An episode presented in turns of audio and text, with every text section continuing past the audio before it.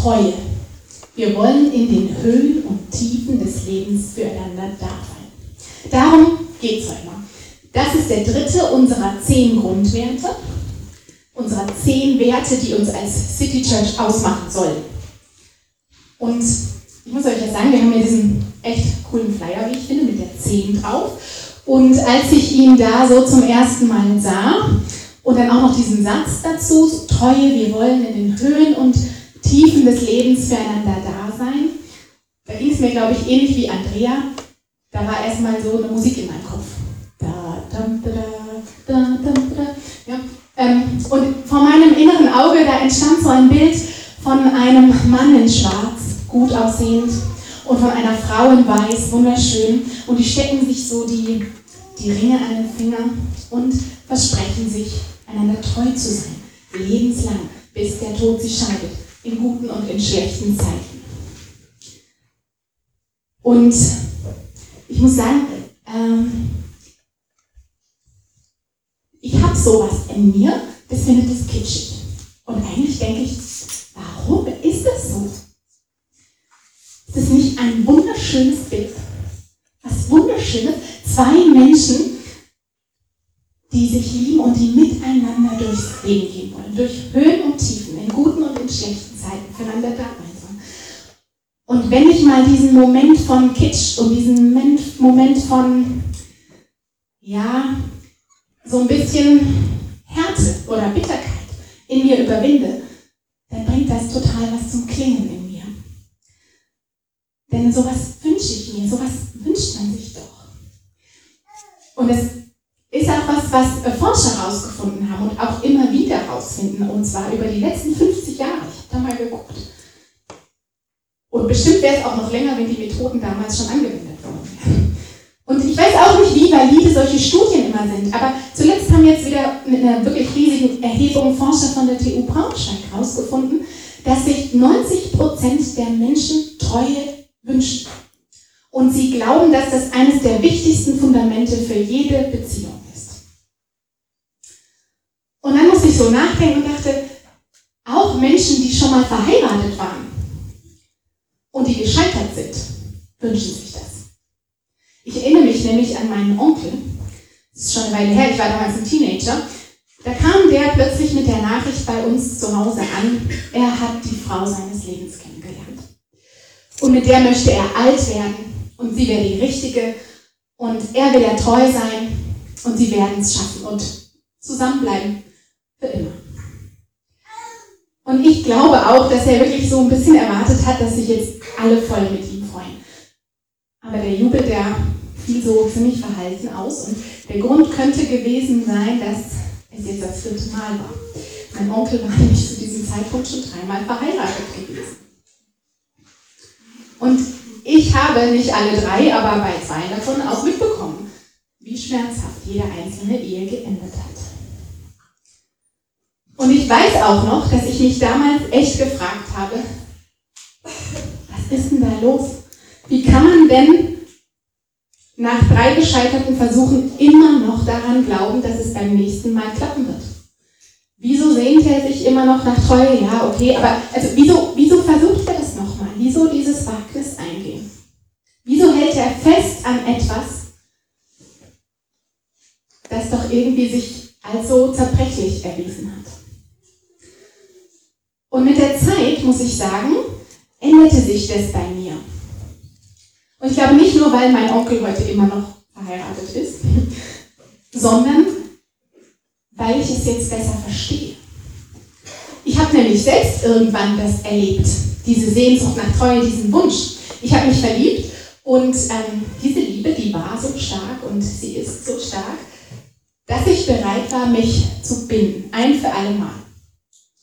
Und wer mich kennt, der weiß, dass es mit dem Binden so äh, was ist, was mir nicht ganz so im Naturell liegt.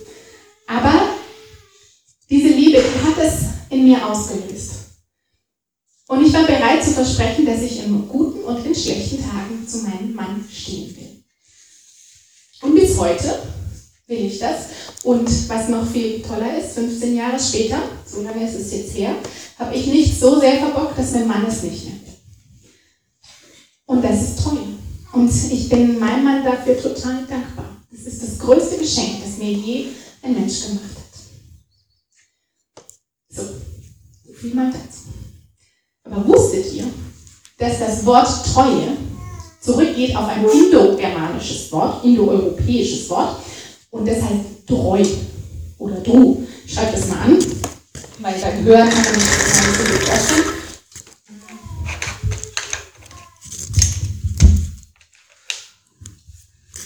Also auch das Wort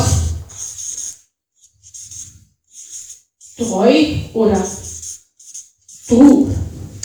Und dieses Wort, was Treue bedeutet oder auch Trauen, Vertrauen, das ist das gleiche Wort wie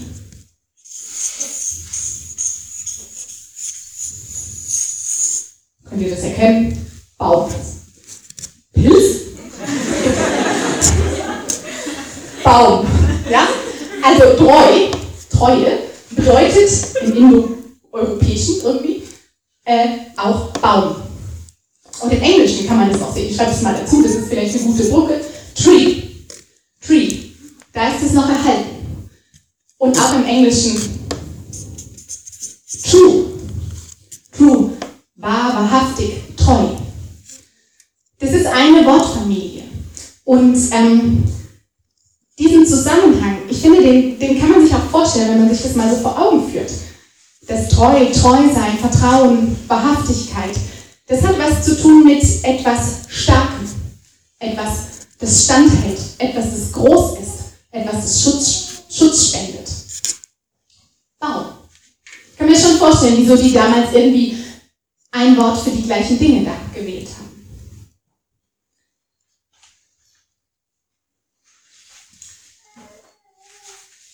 Jetzt ist es ja so, ähm, die Treue, das ist was Schönes. Ich glaube, da können sich alle einig sein. Das ist was, was wir schätzen und was wir brauchen fürs Zusammenleben. Und zwar nicht nur für das Zusammenleben von Liebenden, von Mann und Frau, sondern auch für das Zusammenleben mit unseren Kindern, für das Zusammenleben mit Geschwistern, für das Zusammenleben mit Freunden, für das Zusammenleben mit Nachbarn, mit Kollegen und eigentlich egal welche Beziehung. Treue, sich aufeinander verlassen können, das ist etwas, ähm, was Vertrauen möglich macht. Das ist was, was Beziehungen möglich macht, die tragfähig sind. Es gibt halt ein Problem bei der Sache und ich vermute, ihr wisst alle welches. Dass wir Treue schätzen und wichtig finden, heißt noch lange nicht, dass wir auch treu Und ich mache mal so ein einfaches Beispiel. Wahrscheinlich ist es unnötig, ich vermute, ihr wisst sowieso alle, dass es so ist, aber dass es mit der Treue schwierig ist manchmal. Aber ähm, ich versuche mal ein Beispiel außerhalb vom Kontext ehelicher oder liebender Treue zu finden. Und ähm, mir ist dann so eingefallen, eine Situation, die ihr wahrscheinlich auch schon mal erlebt habt. Du kommst äh, irgendwo hin und da triffst du jemanden, einen Freund, hast du lange nicht gesehen. Oder vielleicht ist es auch noch gar nicht so lange her. Jedenfalls triffst du ihn und der kommt und sagt, oh, schön dich zu sehen, der umarmt dich. Also ich bin so froh, weißt du, es war jetzt echt eine harte Zeit. Aber jetzt habe ich es ja geschafft. Jetzt liegt es hinter mir. Und weißt du was, ist mir ganz wichtig. Ich will dir auch noch Danke sagen. Danke, dass du an mich gedacht hast. Danke, dass du für mich gebetet hast. Und in dem Moment erstarrst du in dieser Umarmung und dir wird heiß und kalt und du betest vielleicht noch, ja bitte lass mich nicht rot werden. Denn in Wahrheit fällt dir just in dem Moment ein, dass du ganz vergessen hast, an den zu denken. Das ist ein kleines Beispiel dafür, wie schnell man untreu ist oder unzuverlässig. Und ich bin echt froh, dass wir nicht von uns auf Gott schließen denn bei ihm ist es anders. Bei ihm ist es praktisch umgekehrt. Treue, das ist quasi eine göttliche Eigenschaft. Uns Menschen ist sie nicht angeboren. Wir sind fähig dazu, aber wir müssen das Treusein lernen. Uns bewusst dafür entscheiden und uns daran erinnern und es einüben, damit es eine Charaktereigenschaft von uns wird. Gott dagegen ist treu. Er ist nicht nur in der Lage, treu zu sein, er kann gar nicht. Und es gibt einen tollen Vers, und steht, glaube ich, auch auf den Zetteln, die ihr bekommen habt. Da nach dem zweiten Lied kommen die Predigttexte. Es ist ein toller Vers und ich glaube, den sollte man sich merken. Es steht im zweiten Timotheusbrief 2, Vers 13, da heißt es, sind wir untreu, so bleibt Gott doch treu. Denn er kann sich selbst nicht verleugnen. Das heißt es, sich selbst nicht verleugnen können, heißt, dass das, was in einem ist, einfach zum Vorschein kommen muss. Und Gott ist treu und die kann er nicht verleugnen. Er kann nicht anders als treu zu sein. Und diese Treue, die zeigt sich natürlich auch, wenn man schaut, wie Jesus gelebt hat. Jesus, der Sohn Gottes, der lebte, damit wir verstehen, wie Gott ist und wie einmalig und wie wertvoll das ist, was er uns anbietet. Und immer, wenn Menschen Jesus begegnet sind oder ihm heute begegnen, dann geschieht was Wunderbares, dann geschieht etwas Heilsames. Denn im Schatten seiner Treue, da werden Menschen frei, da finden sie Trost und Hoffnung und Bedeutung.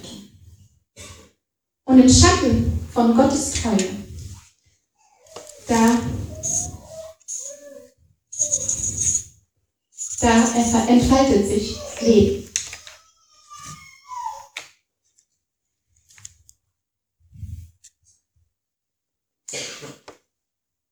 Besonders intensive Beziehungen, ja, die brauchen Treue.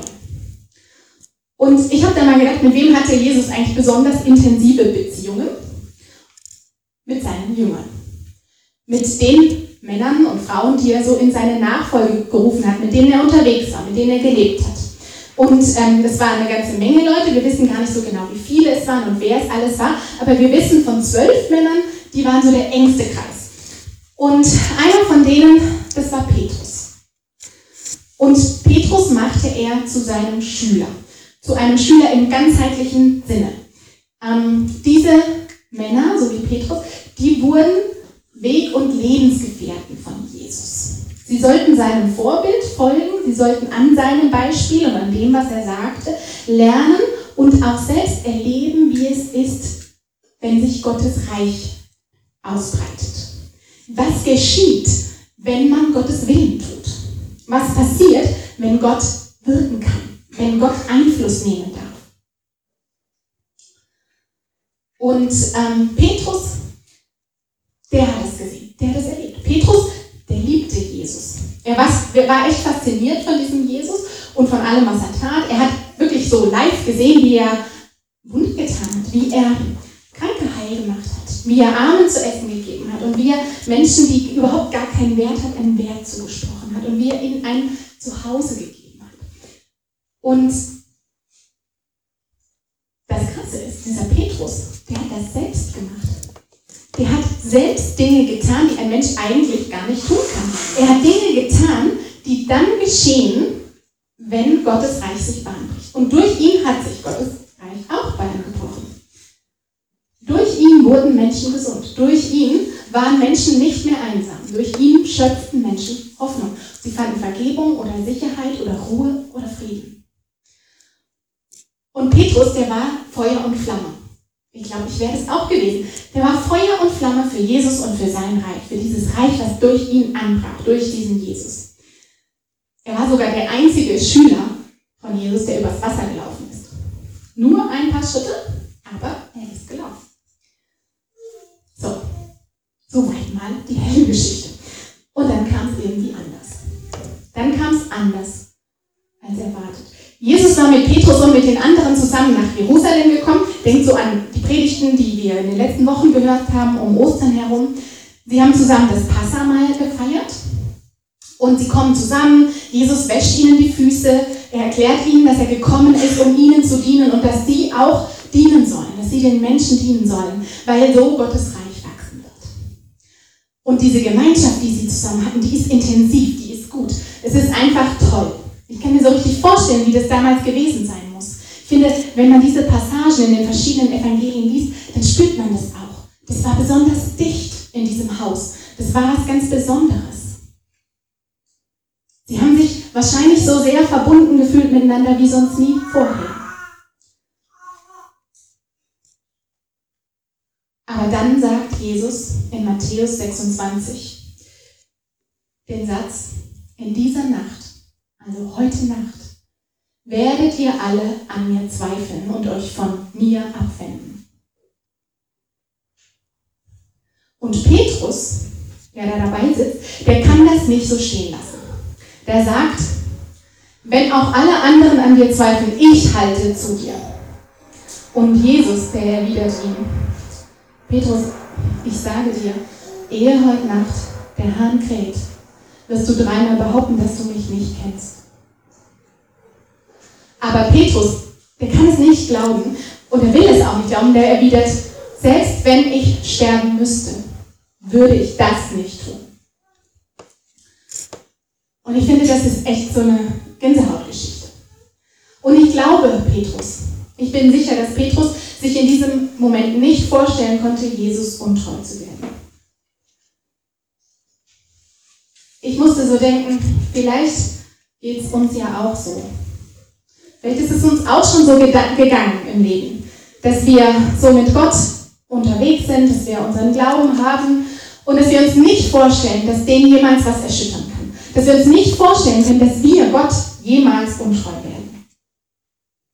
Petrus jedenfalls, der konnte sich das nicht vorstellen. Und auch nicht, dass es eine Frage von ein paar Stunden sein würde, bis es so weit war. Lesen wir noch so ein paar Verse aus Matthäus 26. Dann ging Jesus mit seinen Jüngern in einen Garten am Ölberg, der Gethsemane heißt. Dort bat er sie, setzt euch hier hin und wartet auf mich. Ich will ein Stück weitergehen und beten.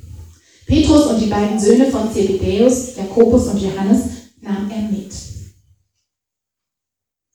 Angst und tiefe Traurigkeit überfielen Jesus.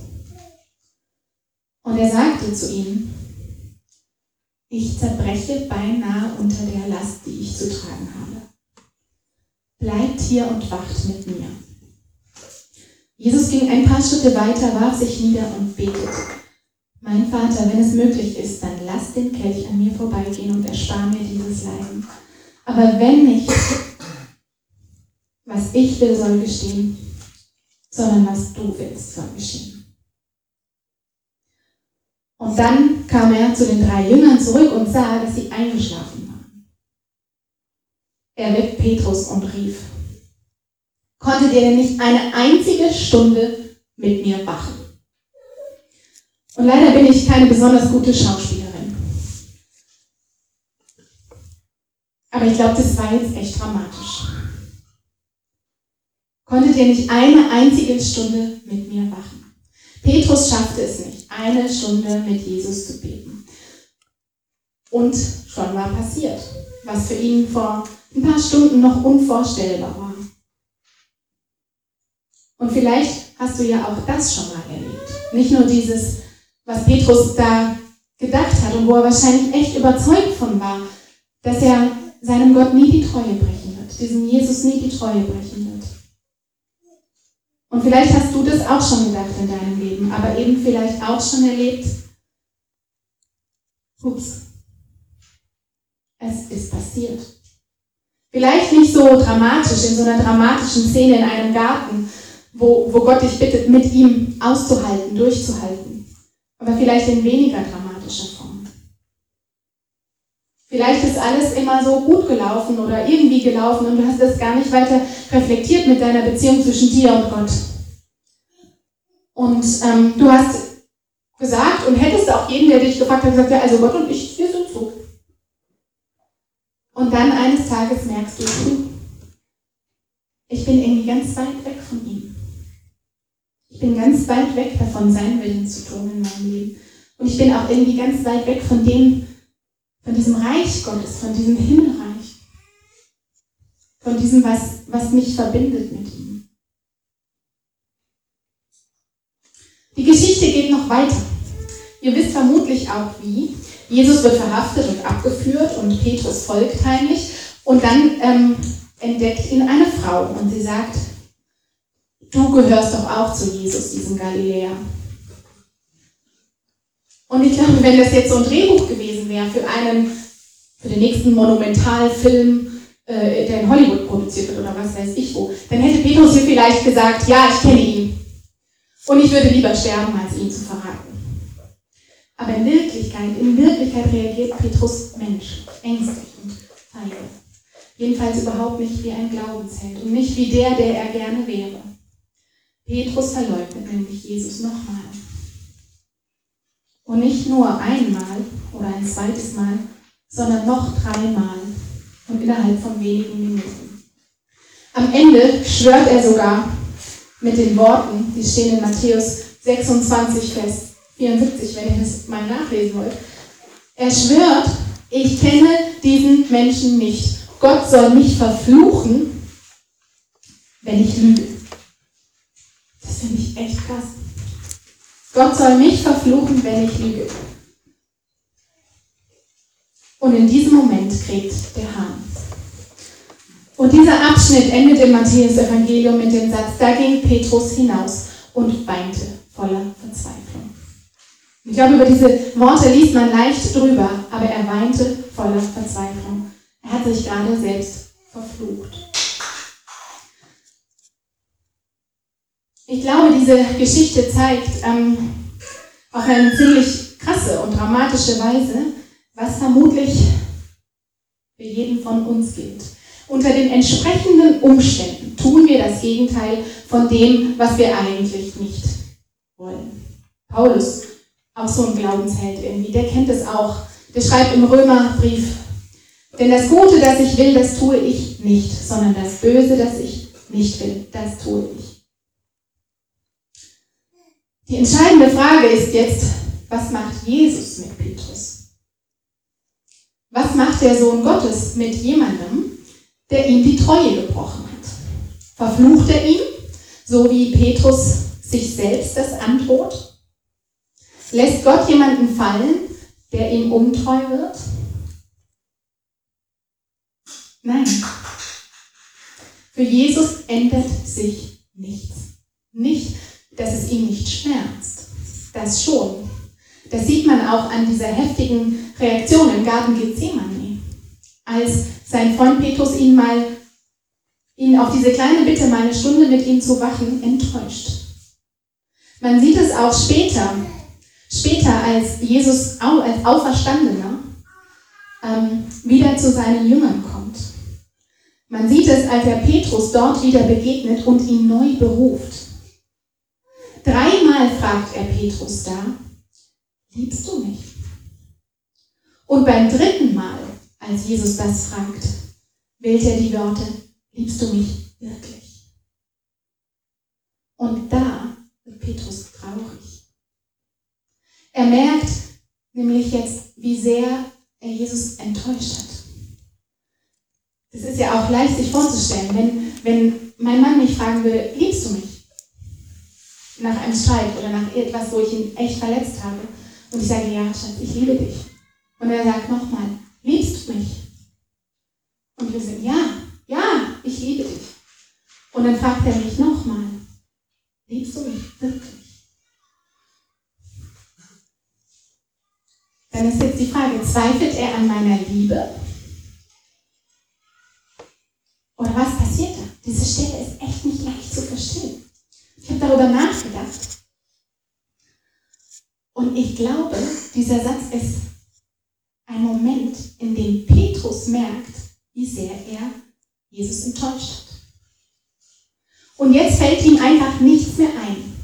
Dieser Petrus, sein Problem war ja, dass er die ganze Zeit dachte, er hätt's. Er hat's geschnallt. Er kann's. Es läuft. So war er eben. Ich schaff's. Bin so ein Held für meinen Jesus. Und jetzt merkt er, ich habe es nicht geschafft. Und ich schaff's auch nicht. Aber ich liebe dich. Wenn ich so in mich reinhöre, bei allem, was da ist, bei allem, was da sonst noch so ist, das ist auch da. Das ist auch da. Und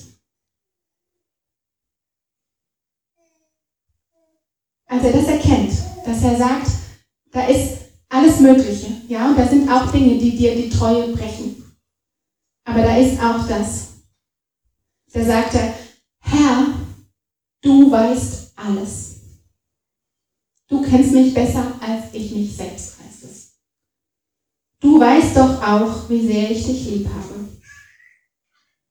Und ich denke mir so, dass er vielleicht damit auch meinte, du weißt, wie sehr ich dich lieb habe und ich weiß jetzt auch, wie sehr mich meine Liebe von deiner zu mir unterscheidet. Aber trotzdem. Wir können das Ganze vielleicht auch mal noch in, Johannes Evangelium Kapitel 21 nachlesen, wenn ihr das mögt. Aber ich möchte mich auf diesen wichtigen Satz jetzt hier mal kurz fokussieren. Und einfach nochmal sagen, Petrus erkennt, dass sein Wille, sein Vermögen, seine Kraft, seine Treue nicht ausreicht, um das Gute zu tun. Um das, was er gerne tun würde. Um das zu tun, was Jesus tun will. Ich meine, er hatte das ja erlebt, die ganze Zeit, um dieses Himmelreich zu bauen. Und letztlich ist das, glaube ich, was, was wir alle Menschen wollen. Wir alle wollen glücklich sein, wir alle wollen gute Beziehungen, wir alle wollen den Himmel auf Erden. Und das meine ich jetzt nicht so kitschig, sondern real. Wir wollen das Beste aus unserem Leben machen. Und hier erkennt Petrus, der gesehen hat, wie, wie das Beste ist, wie großartig das ist, wenn man, wenn man Gott vertraut, wenn er durch dich wirken kann, wie, wie wahnsinnig die Auswirkungen sind für das Leben, für unser Leben. Er erkennt, dass er das zwar will, aber das nicht, nicht auf die Reihe kriegt. Und dass er das auch nicht alleine kann.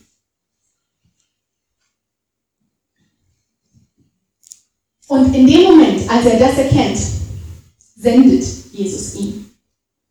Dass er ihm hier vergibt, das ist völlig klar. Das steht überhaupt nicht zur Debatte. Das hat er schon längst getan. Das hat er schon längst getan. Aber er vergibt ihm nicht nur und stellt diese Beziehung zwischen Petrus und sich selbst wieder her. Das, was Petrus nicht kann, das kann er sondern er gibt Petrus zugleich einen Auftrag. Und dieser Auftrag heißt, weide meine Schafe. Und weide meine Schafe, das ist jetzt nicht so unbedingt unser Sprachgebrauch, aber das heißt so viel wie, wenn ich, Jesus, der gute Hirte, weg bin, musst du dich um die Menschen kümmern, weil sie mir am Herzen liegen. Die Menschen sind meine Schafe. Es geht darum, sie ganzheitlich zu versorgen, so wie ein Hirte seine Schafe ganzheitlich versorgt. Es geht um Leib und Seele. Beim Evangelium, bei der guten Nachricht, bei der guten Nachricht davon, dass das Reich Gottes anbricht durch Jesus, dabei geht es immer um den ganzen Menschen.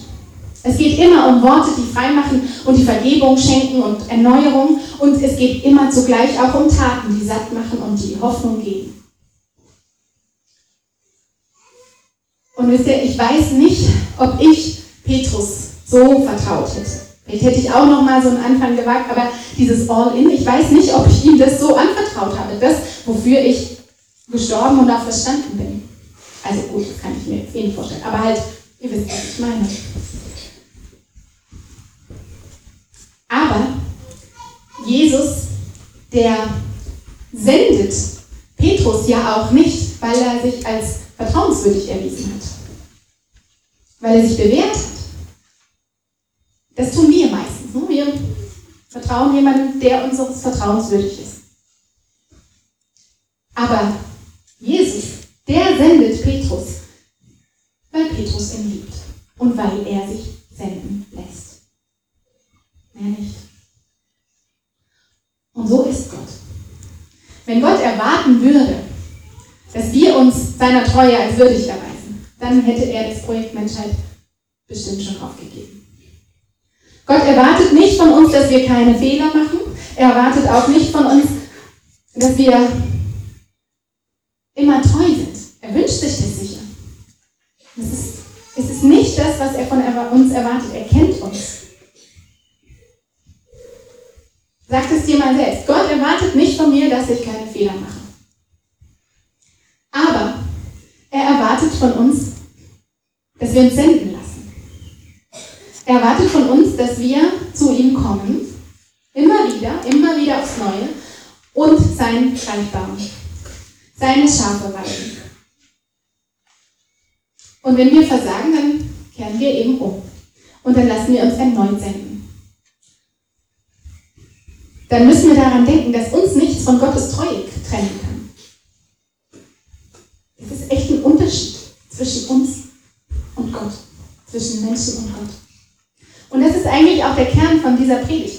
Nicht unser Glaube, nicht unsere Treue machen uns gerecht und machen uns fähig, Jesus nachzufolgen, sondern seine Treue und sein Glaube an uns, die machen uns gerecht und fähig, seinen Willen zu tun und anderen beizustehen, in den Höhen und in den Tiefen des Lebens. Und so geschieht Gottes Wille, wie im Himmel so auf Erden. Und wir als City Church, wir sind eine Gemeinschaft von Menschen, die Jesus folgen. Wir wollen seinen Willen tun. Wir wollen sein Reich verkünden und sein Reich bauen. Wir wollen seinem Vorbild folgen, damit es in Ulm sichtbar wird, was er zu geben hat. Und man könnte auch sagen, wir wollen, dass das Leben von Menschen, dass das Leben von Menschen in Ulm wenn Ulm hier so irgendwo ist, dann wollen wir, dass das Leben von Menschen gelingt und gedeiht.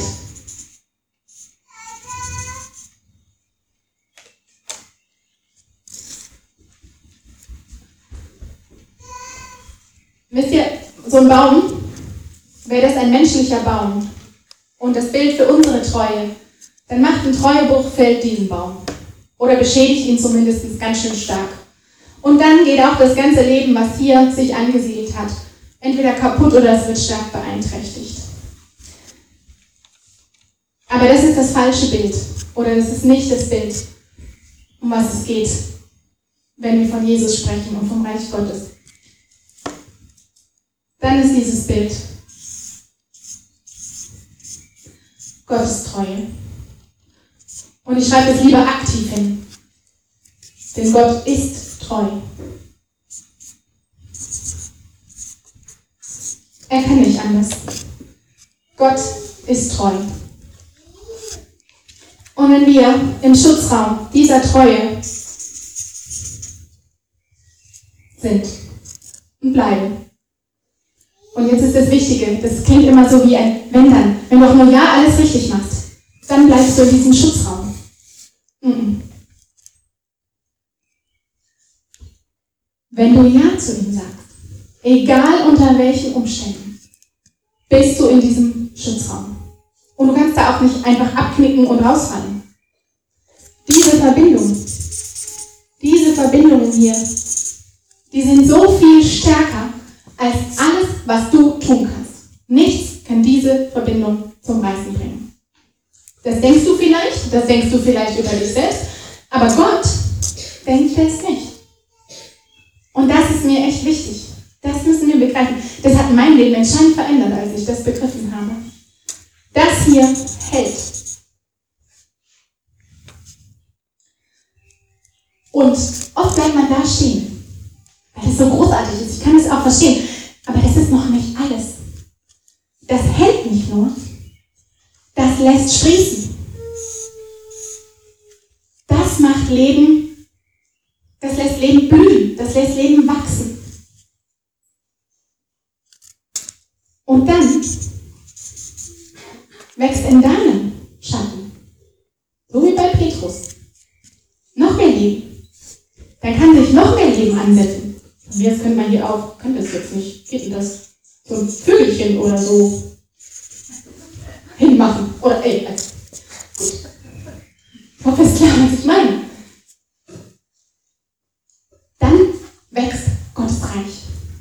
Und es wächst nicht durch meine Kraft, es wächst durch seine Kraft, die da fließt. Und die fließt hierhin und die fließt hier und die wird immer mehr. Und wenn das jetzt Ulm wäre, dann sind es immer mehr Häuschen und Sträßchen und hässliche Wohnungen und schöne Wohnungen und was weiß ich. Und wenn das die City Church ist, dann sind wir das, die da sitzen. Und dann wächst das zwischen uns. Dann gedeiht da Leben. Dann sprießt da Leben. Und das ist der Auftrag, um den es geht.